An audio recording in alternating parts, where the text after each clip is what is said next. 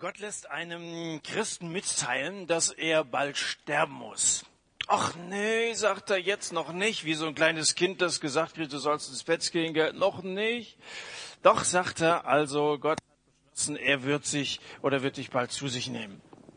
Naja, aber wenn, wenn das unbedingt sein muss, kann ich irgendetwas mitnehmen? Nee, sagt der Bote, das geht nicht. In den Himmel kann man nichts mitnehmen. Doch irgendwas, ja gut, wir, wir machen eine Ausnahme, kriegt er dann gesagt, nach einer Rücksprache mit dem Himmel selber. Wir machen eine Ausnahme. Eine Sache kannst du mitnehmen. Und dann denkt der Mann natürlich darüber nach, was, was nehme ich mit in den Himmel? Hat er also lange überlegt und dann kommt ihm die Idee und dann packt er einen riesigen Goldbarren in eine Tasche und macht sich dann bereit, in den Himmel zu gehen. Und dann kommt er an der Himmelspforte an und Petrus sieht ihn mit seiner großen Tasche, sagte, also mitnehmen ist hier nicht. Ne? Er sagte, ich habe eine Sondergenehmigung. Aha, sagt Petrus, dann lass mich mal reinschauen in die Tasche guckt da rein, fängt an zu lachen und sagt, du spinnst wohl, du bringst Straßenpflaster mit?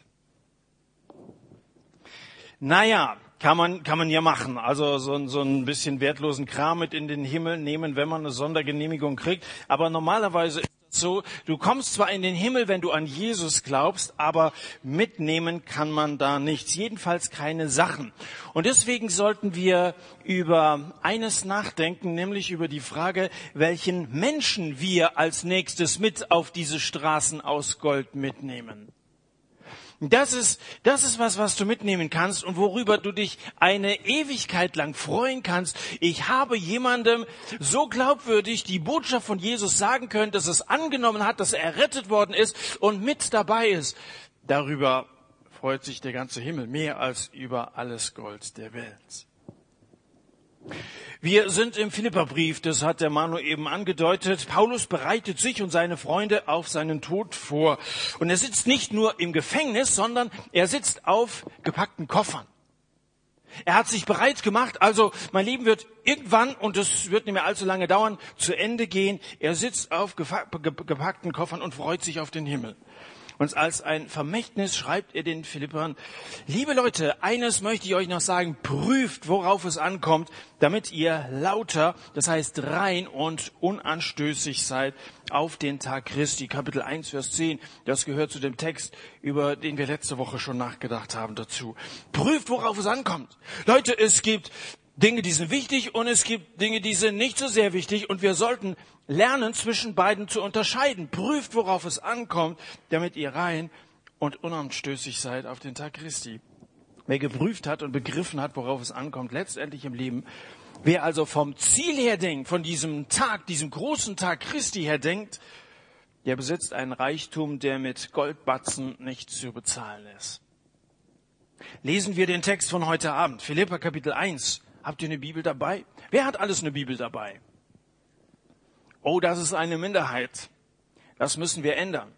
Nächste Woche, falls du dir vorgenommen hast, wieder zu kommen, bring deine Bibel mit. Es ist gut, selber hineinzuschauen. Weißt du, und ich, ich möchte und, und wir, die wir das hier veranstalten, möchten, dass ihr euch in Jesus verliebt in erster Linie, aber auch in dieses Buch verliebt, weil das von Jesus spricht und unseren Glauben fördern kann. Und das, was du hier so liest, das solltest du dir auch irgendwie mal anstreichen, um zu Hause nochmal nachlesen zu können und so. Also bringt eure Bibel mit, das ist von großem Vorteil. So, wir lesen also erstes Kapitel Philippa Brief von Vers 12 an. Ich will aber, so schreibt Paulus, ich will, dass ihr wisst, Brüder, dass meine Umstände mehr zur Förderung des Evangeliums ausgeschlagen sind, so dass meine Fesseln in Christus im ganzen Prätorium und bei allen offenbar geworden ist und dass die meisten der Brüder im Herrn Vertrauen gewonnen haben durch meine Fesseln und viel mehr wagen, das Wort Gottes ohne Furcht zu reden. Einige zwar predigen Christus auch aus Neid und Streit, einige aber auch aus gutem Willen. Die einen aus Liebe, weil sie wissen, dass ich zur Verteidigung des Evangeliums eingesetzt bin. Die anderen aus Eigennutz verkünden Christus nicht lauter, also nicht rein, nicht ganz lupenrein, weil sie mir in meinen Fesseln Bedrängnis zu erwecken gedenken. Was macht es denn? Was soll's? Wird doch auf jede Weise, sei es aus Vorwand oder in Wahrheit, Christus verkündigt. Und darüber freue ich mich. wird doch Christus verkündigt, geht es doch um ihn. Darüber freue ich mich ganz egal aus welchen Motiven. Es gibt Dinge, die sind wichtiger als Gold und das solltest du lernen, bevor dein Haar silber wird, damit es im Himmel zu mehr als einer Bronzemedaille reicht. Es gibt Dinge, die sind wichtiger. Was ist mehr wert als Gold? Nun, das teure Evangelium. Das kostbare Evangelium. Das ist viel mehr wert. Das ist eine Botschaft, das ist nichts Materielles, aber das ist unglaublich viel wert. Es geht um die gute Nachricht von Jesus. Und darüber schreibt Paulus einen Brief. Und wenn er hier äh, nicht mitteilen würde, unter welchen Umständen er diesen Brief verfasst hat, da würden wir es kaum glauben. Der Schreibtisch, von dem er aus schreibt, der steht nämlich in der Gefängniszelle. Das Licht ist schummrig, die Luft ist stickig, die Lebensqualität ist nicht gerade rauschend, erbärmlich. Und er spricht seine Freunde an. Er richtet dieses Schreiben an alte Freunde in Philippi. Da war Lydia dabei. Das ist die erste Christin in Europa. Wusstest du eigentlich? Also sind ja alles Europäer hier, wer, wer die, wer den Anfang gemacht hat. Das ist also so eine, so eine Purpurkrimi, hat Andreas uns letzte Woche von erzählt, die, die Lydia gewesen. Und der Kerkermeister war dabei, das war also ein Brief sozusagen von Knast zu Knast, gell, den hat er auch wahrscheinlich als Kopie gelesen und und an, an diese Leute schreibt er, die er schon lange kennt, die weit weg in Philippi ihr Gemeindeleben ähm, leben. Und es geht in den ersten elf Versen bis zu dem Text, den wir heute Abend gelesen haben, auch zunächst einmal um nichts anderes als um diese Gemeinde in Philippi. Da schreibt er in Vers 3, ich danke für euch. In Vers 3, ich erinnere mich gern an euch. In Vers 4, ich bete für euch. In Vers 8, ich sehne mich nach euch. Euch, euch, euch. Er schreibt an seine Freunde. Es geht um seine Freunde, an denen er sich freut. Und jetzt hier in Vers 12 kommt er zum ersten Mal auf seine Umstände zu sprechen. Und da sollte man eigentlich erwarten zu lesen, mir dagegen geht es nicht besonders. Um nicht zu sagen, es geht mir, es geht mir dreckig. Ich liege hier auf Brettern, habe keine Matratze, das ist ein kaltes Loch hier. Wenn ich Besuch kriege, dann von Ratten und mein Rheuma, das ist im letzten halben Jahr auch schlimmer geworden. Ich schlafe nachts kaum. Also das, das ist nicht gerade, ich wünsch's euch nicht. Ich habe diese Woche einen Brief aus dem Gefängnis bekommen. Da hat mir einer geschrieben, er hat mein Buch Giuseppe findet Jesus im Gefängnis geschenkt bekommen. Ein Italiener, der sitzt für fünf Jahre äh, eingebuchtet. Hat mir auch geschrieben, warum und so. Und, und, und er jammert ziemlich. Und das kann ich gut verstehen. Er schreibt mir in diesem Brief unter anderem unterm Strich sozusagen, ich weiß nicht mehr, was Glück ist. Ich weiß nicht mehr, was Glück ist. Also wenn man unter solchen Umständen, und ich glaube mal, dass die Gefängnisse heute noch ein bisschen komfortabler sind, als das damals der Fall war. Wenn man unter solchen Umständen fünf oder mehr Jahre, Paulus wusste nicht, das ist sozusagen noch die Untersuchungshaft, in der, in der er hier sitzt, wie lange das dauern würde, da ist man ja eigentlich nicht gerade sehr zufrieden. Das ist ja nicht das, was man sich so wünscht. Mal so eine Auszeit, irgendwie Urlaub oder so, ist was anderes, als, als im Knast zu sitzen. Aber er schreibt kein Wort von seinen Umständen. Ihr wisst im Blick auf mein, ihr sollt wissen im Blick auf meine Umstände. Und jetzt erwartet man, dass er die mal ein bisschen beschreibt. Würde uns ja schon interessieren. Wie geht's denn dir, Paulus? Nein, er fängt im Blick auf seine Situation direkt an, vom Evangelium zu schreiben. Ihr sollt wissen, liebe Geschwister, dass alles, was mir hier zugestoßen ist, die Verbreitung des Evangeliums gefördert hat. Wie geht's dir, Paulus? Oh, dem Evangelium geht's gut, danke. Das ist seine Antwort. Er spricht nicht von seinen Haftbedingungen, sondern von den Folgen seiner Haft. Und er, er nennt drei positive Resultate, die alle mit der Ausbreitung des Evangeliums zu tun haben. Er sagt erstens, verschiedenste Leute haben das Evangelium gehört, seitdem ich hier sitze. Verschiedenste Leute, Leute, an die ich vorher im Traum nicht gedacht hätte. Zweitens, die Christen vor Ort wurden zu einem unerschrockenen Bekenntnis ermutigt. Also plötzlich haben die, haben die viel mehr Mut gekriegt als vorher. Und das Dritte, wenn auch manche Prediger zweifelhafte Motive haben, das Evangelium zu verkündigen, breitet sich doch die Botschaft von Jesus aus. Und darüber freue ich mich. Drei positive Resultate seiner Haft. Weißt du, wer wie Paulus den Wert des Evangeliums erkannt hat? Bei dem gesellt sich zu der dumpfen Bassmelodie des Leides der liebliche Sopran der Freude und der Hoffnung. Rein äußerlich geht's uns nicht immer gut. Vielleicht geht's dir auch so, dass du gerade mehr Grund hättest, den Kopf hängen zu lassen. Aber wer das Evangelium erkannt hat, zu dem gesellt sich der Sopran der Freude und der Hoffnung dazu. Wäre komisch, wenn ihr nur Bass singen würdet, nur irgendwie so oder oder so so Molltöne, so ein bisschen traurig. Wer von Jesus singt, da sollte man mit Moll sparen, weil das ist eine echte Freudebotschaft, auch was da in den Liedern so rüberkommt. So, und diese drei Resultate sollen sozusagen die Gliederung sein, dessen, was ich zu diesem Text sagen will. Gliederung, erstens, Paulus sagt, ich habe neue Gelegenheiten. Zweitens, ich habe Nachahmer. Und drittens, ich habe Neider. Das ist unsere Gliederung. Ich habe neue Gelegenheiten, ich habe Nachahmer. Drittens, ich habe Neider. Also, ich habe neue Gelegenheiten. Paulus hatte das teure Evangelium, die gute Nachricht von Jesus weitergegeben. Andere kommen in den Knast, weil sie kostbare Dinge klauen. Paulus hatte kostbare Dinge weitergegeben. Und zwar sehr großzügig sogar, das kostbarste sogar. Das Evangelium macht Menschen reich. Aber das wollte man nicht hören im römischen Reich. Rom, Rom fühlte sich bedroht. Dass Paulus unter Juden missionierte, das hat man noch toleriert. Also den Juden, denen ist sowieso nicht mehr zu helfen. Die erkennen sowieso den Kaiser nicht als Gottheit an. Die Juden haben im Römischen Reich sowieso immer eine Sonderstellung gehabt. Dass er unter denen missioniert, ist okay. Das interessiert uns nicht. Aber jetzt neuerdings fingen die Christen auch noch an, unter den Heiden zu missionieren. Das geht zu weit. Das war verboten. Darum hatte man den Apostel hinter Schloss und Riegel gesetzt. Er sagt, allen hier im Prätorium, was ist denn das Prätorium? Das Prätorium bestand aus einer kaiserlichen Elitetruppe. Kaiser Augustus hatte 10.000 auserlesene, handverlesene Soldaten sozusagen. Die kriegten höheren Sold und zu ihrer Pensionierung die römische Bürgerschaft und eine ganze Menge Geld am Ende. Das waren also so, so, so eine richtige Elitetruppe. Und an solche Männer ist Paulus für acht Stunden täglich angekettet wie ein Hund.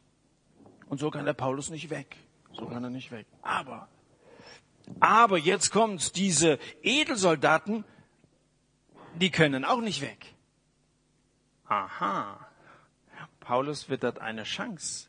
Die können ja auch nicht weg. Hier im Knast hat er festgebundene Zuhörer. Nicht schlecht, oder? Also, habt ihr gerade gesehen, es gibt ja schon mal Leute, die, die laufen weg. Gell? Also da, da predigst du und sie sind eben nicht festgebunden und jeder hat ja auch die Freiheit, ob er sich das Evangelium anhört oder nicht. Da verschwinden manche. Das habe ich also bei Veranstaltungen schon des Öfteren erlebt. Da geht man einfach, weil das, das ist irgendwie zu fromm und zu Jesuslastig und, und so. Aber die hier, die waren also an Paulus angekettet und selbst wenn sie gehen würden, da würde Paulus hinterhergehen und das war eine Chance. Und jetzt den Spieß einfach umgedreht und er fesselt sie mit seinen Worten. Und das ist ein ganz, ganz offensichtlich gelungen. Er sagt, allen hier im Prätorium ist bekannt geworden, worum es eigentlich geht und warum ich hier sitze. Sie hatten den Paulus gefesselt, aber nicht geknebelt. Hätte es vielleicht auch noch machen sollen, ja. Aber da er jetzt reden konnte und da ein Apostel und einer, der mit Jesus lebt, gar nicht anders kann, als von dem, wovon er vom tiefsten Inneren her überzeugt ist, zu reden, haben wir eben schon darüber gesprochen, ja, da musst du reden. Deswegen war es dann ganz schnell raus und somit verbreitete sich das. Keiner kann verhindern, dass Paulus weiterhin das Evangelium sagt, den Soldaten, den Mitgefangenen, zur Not den Ratten und allen, die da sind.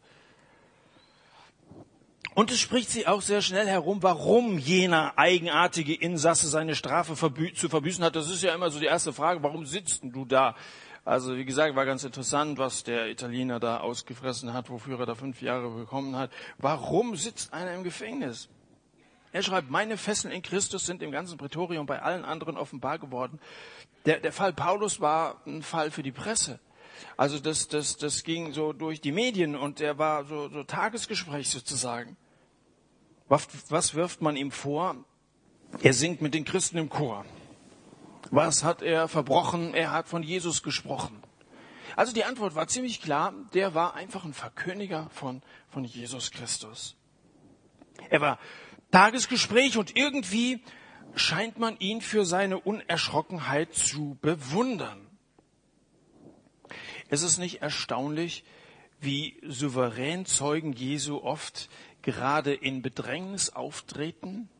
Ist es nicht erstaunlich? Dass wenn Christen unter Druck geraten, dass von ihnen eine ganz besondere Kraft ausgeht? Dietrich Bonhoeffer war ebenfalls im Gefängnis und er war ebenfalls im Gefängnis schriftstellerisch tätig. Ihn hatten seinerzeit die Nazis eingesperrt. Und was das bedeutet, das weißt du vielleicht aus irgendwelchen Dokumentationen oder aus Filmen. Aus seiner Haft, die so wie bei Paulus mit seiner Hinrichtung endete, stammt folgendes Gedicht. Und jetzt hört mal genau her. Es ist, es ist unglaublich. Und vergleicht mal das, was er schreibt, mit dem, was ihr aus Filmen wie äh, äh, von Sophie Scholl oder so, die letzten Tage, was ihr aus solchen Filmen kennt. Haltet euch mal einen Gefangenen im Naziregime vor Augen und hört diese Zeilen. Dietrich Bonhoeffer schreibt, wer bin ich? Sie sagen mir oft, ich träte aus meiner Zelle gelassen und heiter und fest, wie ein Gutsherr aus seinem Schloss. Wer bin ich? Sie sagen mir oft, ich spräche mit meinen Bewachern frei und freundlich und klar, als hätte ich zu gebieten. Wer bin ich? Sie sagen mir auch, ich trüge die Tage des Unglücks gleichmütig, lachend und stolz, wie einer, der Siegen gewohnt ist, sagt ein Gefangener. Und so ähnlich stelle ich mir den Paulus auch in seiner Gefangenschaft vor, souverän wie einer, der Siegen gewöhnt ist. Vertrauensvolle Christen, die, die sich ganz auf Jesus verlassen, denen ermöglicht ihr Traum, die Albträume zu überstehen. Die haben eine Hoffnung in ihrem Herzen, die ihnen niemand nehmen kann. Ihr Traum vom Himmel und diesen goldenen Straßen dort ermöglicht es ihnen, ihre Albträume zu überstehen. Und wir? Na, wir sind froh, dass das nicht unsere Lage ist. Wir genießen den Satt, die Gemeinschaft, die vertrauten Gesichter, den schönen Raum, die Bilder hinten an der Wand, die Musik und die Aftershow-Party bei McDonald's. Uns geht's besser. Kann man nicht vergleichen. Niemand von uns als Jesus-Leuten geschieht etwas. Aber damit haben wir nicht weniger Grund, mutig und entschlossen zu evangelisieren, sondern mehr. Wir haben nicht weniger Grund, mutig und entschlossen zu evangelisieren, sondern mehr.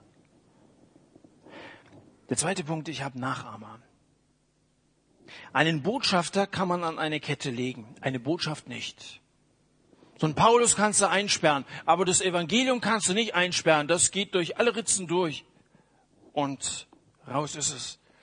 Es hörten nicht nur viele Menschen direkt von Paulus etwas über Jesus, sondern auch von den anderen Christen. Die meisten der Brüder, sagt er jetzt, haben im Herrn Vertrauen gewonnen durch meine Fesseln und wagen viel mehr das Wort Gottes ohne Furcht zu reden. Plötzlich sind alle möglichen Leute, die vorher sich gar nicht getraut haben, unterwegs, um die Botschaft von Jesus weiterzusagen. So wie am Mittwoch die Nationalelf sagte, wir spielen für Robert. So wie gestern Hannover 96 sagte, wir spielen für Robert. So sagten damals die elf anderen Apostel, auch elf. Und viele andere Brüder, wir predigen für Paulus. Wir machen es für ihn. Wir haben dem so viel zu verdanken. Wir haben von ihm so viel gelernt. Wir stehen jetzt für ihn ein. Wir, wir machen es für Paulus. Die Gemeindemitglieder in Rom, die haben nicht gesagt, halten wir lieber die Klappe, sonst werden wir auch noch eingesperrt, sondern wir müssen für ihn einspringen. Wir müssen für ihn einspringen. Im Kirchenkampf im Dritten Reich oder heute in China beispielsweise ist es genauso. Je mehr führende Prediger verhaftet werden, dingfest gemacht werden und sozusagen unschädlich gemacht werden sollen, je mehr führende Prediger eingebuchtet werden, umso kühner stehen andere plötzlich auf, die vorher den Mund gehalten haben. Wenn einer weggenommen wird, kommen fünf andere nach. So ist es bei den Christen. Es werden heute erbärmlich viele Christen umgebracht aufgrund ihres Glaubens. Millionen und Abermillionen sind für ihr Zeugnis an Jesus Christus als Märtyrer hingerichtet worden und gestorben. Aber es kommen ständig welche hinterher. Und das Evangelium ist nicht, ist nicht klein zu kriegen. Durch meine Fesseln wagen sie es. Die haben die haben Mut bekommen, statt dass sie eingeschüchtert worden wären durch das, was die Römer da mit dem Paulus gemacht haben. Und wisst ihr, wir sollten uns von Geschichten von Menschen anspornen lassen, die den Glauben in Ländern verbreiten, in denen Christen verfolgt werden. Das kannst du heute genauso beobachten, wie das damals bei Paulus in Rom gewesen ist. Auf einer Konferenz sprach ein chinesischer Pastor namens Shang. Er war ein gebildeter christlicher Leiter, der 18 Jahre lang in China im Arbeitslager verbrachte, weil er die gute Nachricht verbreitet hatte. Und im Gefängnis musste er immer die Latrine reinigen. Weißt du, was Latrine? Das ist so ein provisorisches Plumpsklo. Also wo, wo, wo man gerade so, so, so ein tiefes Loch mal ausgegraben hat und mehr nicht, wo, wo man da sein, weißt du, hinterlässt. Und, und, und das sollte er, das war seine Aufgabe, das, das sauber zu halten. Das, das war so tief, dass er reinsteigen musste und dann bis zu den Knien da im Morast drin stand, um das dann entleeren zu können. Und weil das unglaublich unwürdig stank, machten alle Mitgefangene und alle Wachmänner einen riesigen Bogen um diesen Ort. Und Pastor Chang sagte, ich genoss die Einsamkeit dort. Ich konnte hier zu meinem Herrn beten, so laut ich wollte. Hat mich keiner dran gehindert. Ich konnte laut Bibelverse zitieren. Herzlichen Glückwunsch. Ich habe noch nie eine Offenbarung per SMS bekommen. Cool. Was schreibt der Herr? Kannst du uns nachher im Zeugnisteil mal erzählen? Schön. Also Pastor Chang sagt, ich habe ich hab die Zeit genossen. Ich konnte Bibelverse zitieren. Ich konnte Psalmen aufsagen.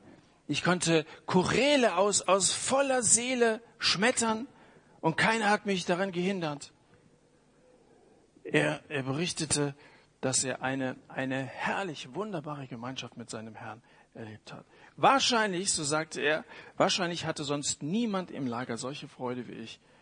Diese Klärgrube wurde mein privater Garten. Ich glaube, dass alle, die Pastor Chang auf dieser, auf dieser Konferenz gehört haben, dass alle neu Mut gefasst haben, das Wort Gottes entschlossener weiterzusagen. Wenn ich so etwas höre, bewundere ich solche Leute und frage mich, warum ich, der ich viel mehr Möglichkeiten habe, setze ich mich nicht viel mehr ein für die Sache des Evangeliums. Ich glaube, dass solche Christen uns irgendwann mal fragen würden, was, was habt ihr mit eurer Freiheit gemacht? Ihr hattet alle Möglichkeiten. Und hätte man nirgendwo eingesperrt. Was habt ihr mit dieser Freiheit gemacht? Doch die Motivation, jetzt das Evangelium weiter zu sagen, kann natürlich sehr verschiedenartig sein. Jetzt kommen wir zum dritten Punkt. Ich habe Neider. Ich habe Nachahmer darüber vor. Jetzt habe ich Neider. Jetzt kommt ein interessantes Thema noch dazu. Die Jesus-Jünger sind ja ein ziemlich bunter Haufen. Die Jesus-Prediger auch. Also das, das sieht man schon, wenn, wenn hier drei oder vier verschiedene vorne stehen. Der Dreh und der Matthias und ich und wenn der Stefan dazu kommt, völlig unterschiedliche Leute, was auch gut so ist. Also die Jesus-Leute sind sehr unterschiedlich. Es gibt unterschiedliche Priester, Prediger, Pastoren und Paulusse. Einige machen einfach so ihren Job, andere wollen sich profilieren, wieder andere interessieren sich mehr für Zahlen als für Menschen. Von Gerhard Meyer bis Joyce Meyer ist das, ist das Spektrum der Verkündiger sehr groß. Einige predigen Christus auch aus Neid und Streit, einige aber auch aus gutem Willen, so sagt Paulus. Es gibt solche, die haben unlautere Motive, denen geht's um, um sich und irgendwie gut dazustehen oder es soll gegen mich, den Paulus gerichtet sein, aber andere, die haben gute Motive. Und hier wird von Paulus mit großer Offenheit ein Tabuthema ans Licht gebracht, das Thema Neid. Es ist halb erschreckend, halb tröstlich, dass es schon damals solche Hintergedanken bei Predigern und solche dunkle Motive gab. Neid, sagt man, ist die einzige der sogenannten sieben Todsünden, die nicht zu einer unmittelbaren Befriedigung führt. Bei, bei, bei, bei, wie heißt es da, Unmäßigkeit, also Fresssucht und bei, was weiß ich, ja, diese sieben Todsünden. Es gibt einen grausamen Film da, Sieben, Seven, da, Brad Pitt, die Frauen kennen den wahrscheinlich. Ich habe im, im Kino selten so, ich hatte zwischendurch, dachte ich, ich muss mal rausgehen. Ich dachte, ja, das ist schon ein spannender Film. Und äh, so, na, lassen wir das Thema, oder? Die, die, die Aussage dahinter ist gar nicht so schlecht, ja. Aber äh, jetzt zurück, ich, ich wollte nur kurz was über Neid sagen. Neid ist die einzige dieser sogenannten Todsünden, die nicht unmittelbar zu einer Befriedigung führt. Das heißt, es ist, ist immer irgendwie ein Verlangen danach, neidisch zu sein. Neid ist besonders hartnäckig. Neid kann in unserem Herzen tiefer verwurzelt sein als manche andere Sünde. Auch mit einer echten Bekehrung wird Neid nicht einfach ausgejätet. Du bist, du bist bekehrt, bist du trotzdem manchmal neidisch? Ich bin es schon. Neid steckt irgendwie sehr tief drin. Neid regt sich auch bei Männern und Frauen, die ernsthaft und vorbildlich Gott dienen. Und vielleicht redet Paulus hier von Männern, die sonst im Gemeindeleben zu Rom im Vordergrund standen, auf die man besonders hörte. Und jetzt, jetzt war auf einmal der Einfluss des großen Paulus in Rom zu spüren. Und jetzt wurden sie neidisch. Die Leiter fühlten sich wegen diesem Paulus zurückgestuft. Da kam ihnen mit dem Neid auch noch die Galle hoch. Denn wo es Neid gibt, da gibt es auch Eifersucht und Streit. Manchmal eskaliert sowas in so einer Gemeinde. Einige der römischen Brüder sind froh, dass Paulus im Kittchen sitzt. Die freuen sich darüber. Und, und jetzt, wo er ihnen nicht mehr im Weg ist, ja, ihnen nicht mehr sozusagen die Show stiehlt, da können sie wieder ihre alte Stellung einnehmen. Sie sind auf einmal sehr eifrig aus Eigennutz. Und sie entwickeln Ehrgeiz, um dem Paulus eins auszuwischen. Deshalb. Wie wird Paulus damit fertig? Oft ist dieses Statement von Paulus zu diesem Thema zitiert worden, dass doch nur Christus verkündigt werde. Die Hauptsache ist, dass Christus verkündigt wird. Heißt es, um jeden Preis Christus verkündigen? Vergessen wir nicht, das kostbare Evangelium, das verkauft man nicht um jeden Preis nach meiner Überzeugung, jedenfalls nicht um den Preis der Wahrheit. Wenn Paulus sagt, dass doch nur Christus verkündigt werde, dann sagt er, die Motive, die sind ihm egal, aber nicht der Inhalt. Und das ist wichtig, liebe Leute. Es ist ein bisschen einfach gesagt, dass wir Paulus einfach hier zitieren, aus dem Zusammenhang ziehen und sagen, Hauptsache Christus wird verkündigt. Hauptsache, das kann ziemlich dünn sein und die, die, die sonstige Botschaft der Bibel ein bisschen verfälscht sein. Wenn Christus vorkommt, dann ist es genug. Das sagt Paulus nicht. Wenn Paulus sagt, dass nur Christus verkündigt wird, dann geht es ihm hier nicht um die Verfälschung eines Inhalts. In Galatern schreibt er, wenn jemand euch etwas als Evangelium, etwas anderes entgegen dem, was ihr empfangen habt, verkündigt, er sei verflucht. Ihm geht es schon um eine kristallklare Botschaft, ohne Frage. Über ihr Lehren hätte er sich nie gefreut. Hier sagt er, hierüber freue ich mich, aber nicht über ihr Lehren. Der war zwar schon ein bisschen älter, als er im Gefängnis saß, aber nicht dement. Nur nur weil es ein wirkliches Evangelium war, das, was jene Männer sagen, kann Paulus über ihre Motive hinwegsehen. Was macht es denn, sagt er? Wird doch auf jede Weise, sei es aus Vorwand oder aus Wahrheit, Christus verkündigt, darüber freue ich mich. Mögen ihm andere persönlich wehtun, was soll's, sagt Paulus, was soll's? Es ist leider so, je erfolgreicher einer ist, desto mehr Kritiker treten auf, oder? Je erfolgreicher du bist, desto mehr Kritiker hast du. Wie gehst du damit Kritik um? Entweder kriegst du, kriegt der andere einen Tritt von dir, oder, oder du bist tief gekränkt, wenn jemand mich kritisiert, dann heißt es, ich bin wertlos, dann kriegst du Depressionen.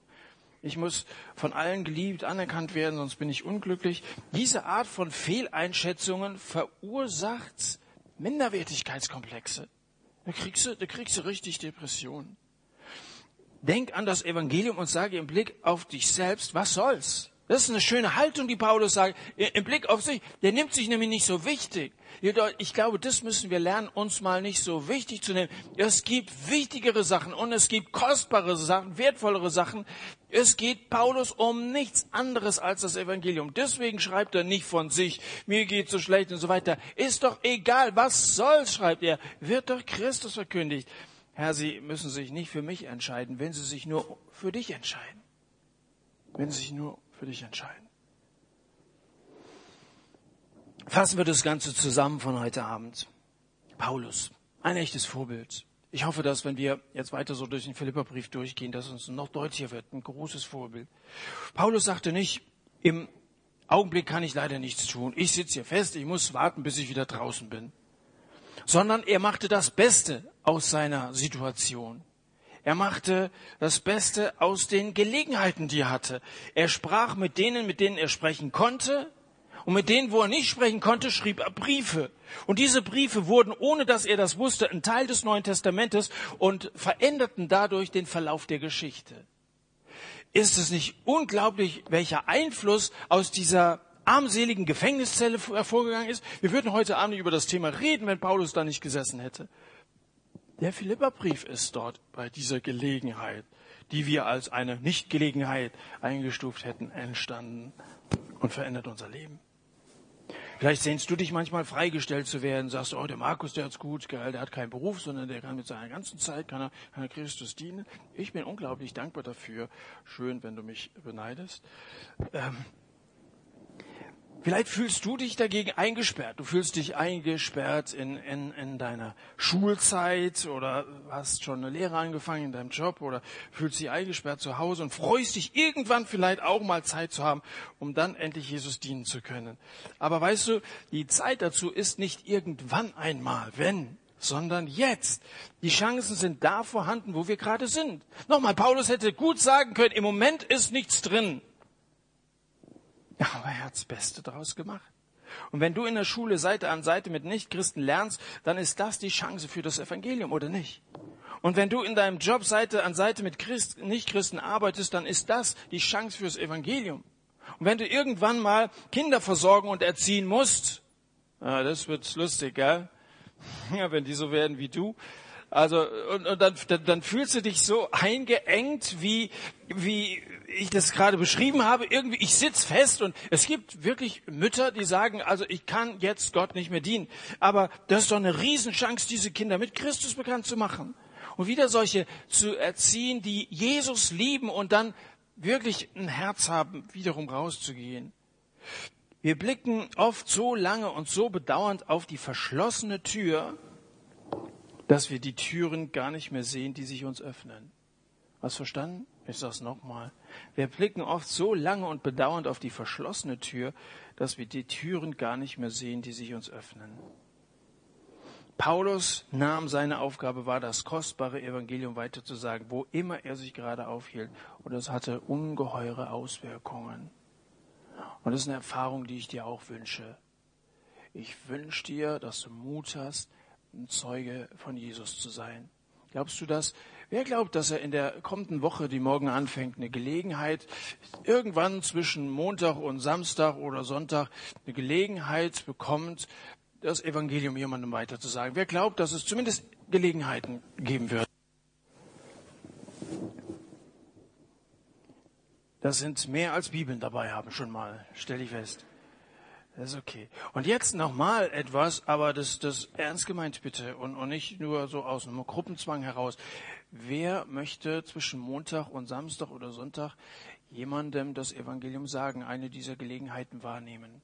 Und sagen, also ich sage mir, es ist keine gute Gelegenheit, sagst du vielleicht. Wer möchte das von heute Abend mitnehmen? Ich will es irgendwo sagen ich, ich, ich kann sein, dass ich mir den Mund verbrenne und dass sie mich irgendwie abstempeln als, als einen ganz komischen Kauz, glauben sie bisher schon, aber dann bin ich noch komischer. Wer will's machen? Irgendwo. Irgendwo. Ja, das sind ungefähr so viele, wie im Bibel mitgebracht haben. Und das ist ja gar nicht. Ich freue mich über die, die das wagen wollen. Und besonders für euch möchte ich beten. Deswegen steht ihr doch mal auf, die euch das für, für die Woche, die ihr euch gerade gemeldet habt, steht ihr mal auf, weil ich ganz besonders für euch beten möchte jetzt so zum Schluss. Weil ihr seid, ihr seid Jesus Jünger. Ihr seid die, die das Evangelium weitersagen sollen. Und ihr braucht Gebet. Vater im Himmel, vielen Dank für diesen Abend und für den Philipperbrief und für diesen mutigen Paulus, der trotz der widrigsten Umstände bereit war, dein Zeuge zu sein. Der liebte das Evangelium, weil er selber daraus lebte.